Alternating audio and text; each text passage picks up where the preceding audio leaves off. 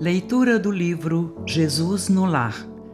Psicografia de Francisco Cândido Xavier, ditado pelo espírito Neio Lúcio.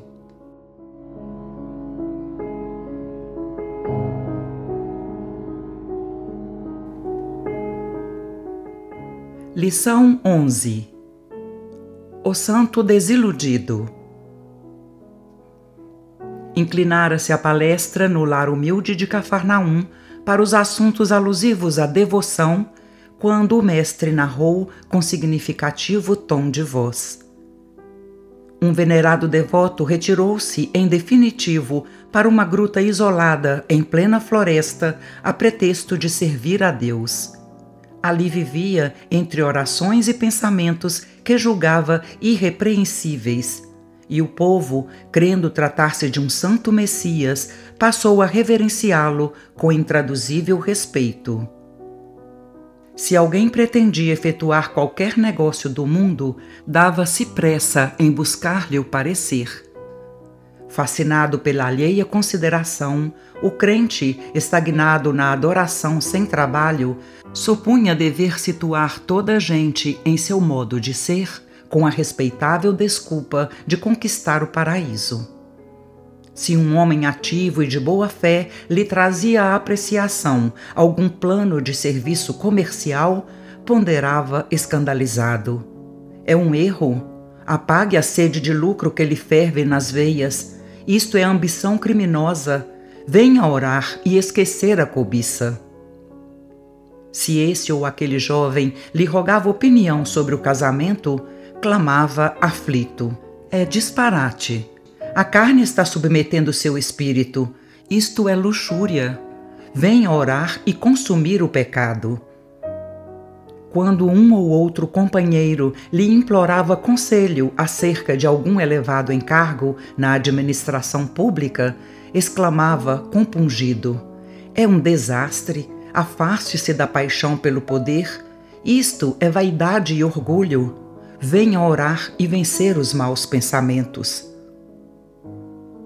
Surgindo pessoa de bons propósitos, reclamando-lhe a opinião quanto a alguma festa de fraternidade em projeto, objetava irritadiço.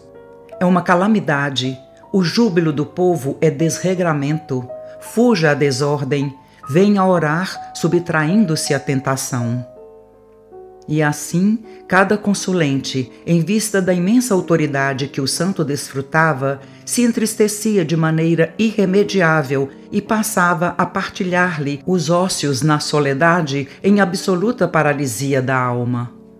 O tempo, todavia, que tudo transforma, trouxe ao preguiçoso adorador a morte do corpo físico. Todos os seguidores dele o julgaram arrebatado ao céu e ele mesmo acreditou que do sepulcro seguiria direto ao paraíso. Com inexcedível assombro, porém, foi conduzido por forças das trevas a terrível purgatório de assassinos. Em pranto desesperado, indagou, à vista de semelhante e inesperada aflição, dos motivos que lhe haviam sitiado o espírito em tão pavoroso e infernal torvelinho, sendo esclarecido que, se não fora homicida vulgar na terra, era ali identificado como matador da coragem e da esperança em centenas de irmãos em humanidade.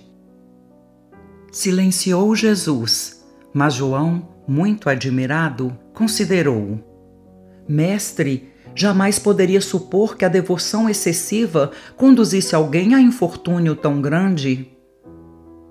O Cristo, porém, respondeu imperturbável: Plantemos a crença e a confiança entre os homens, entendendo, entretanto, que cada criatura tem o caminho que lhe é próprio. A fé sem obras é uma lâmpada apagada. Nunca nos esqueçamos de que o ato de desanimar os outros nas santas aventuras do bem é um dos maiores pecados diante do poderoso e compassivo Senhor.